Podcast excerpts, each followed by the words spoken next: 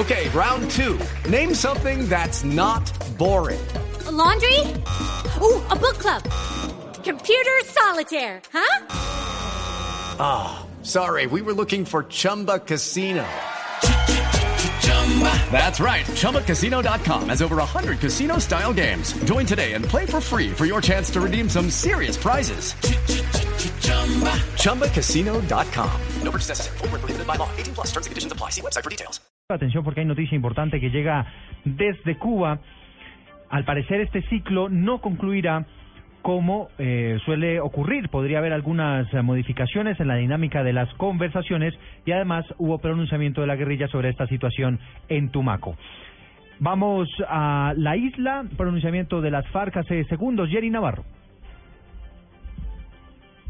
Así es, eh, buenos días a todos. Eh, lo que nos han dicho de fuentes del gobierno, esto se va a anunciar en un comunicado conjunto más tarde, es que habría cambios en la dinámica que se ha implementado hasta el momento en, en, las conversaciones de paz. Hasta el momento han sido 11 días siempre, eh, por ciclos, pero por ejemplo, comenzando en este que es el 38, este ciclo no terminaría, nos estamos, eh, digamos, eh, adelantando un poco, pero va a salir oficialmente después eh, este ciclo no terminaría eh, hoy como, como era usual.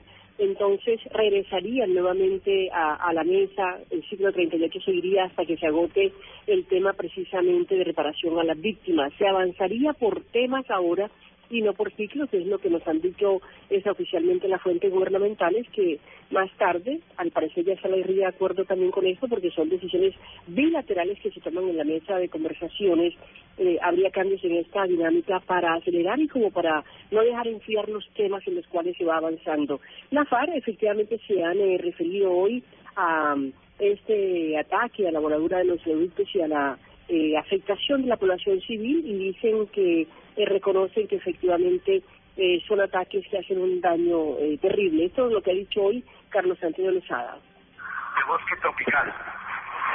Y en cuanto a la protección de los mares, es triste, triste observar que Colombia protege únicamente el 2% de los suyos cuando los acuerdos de diversidad biológica exigen al menos proteger el 10%.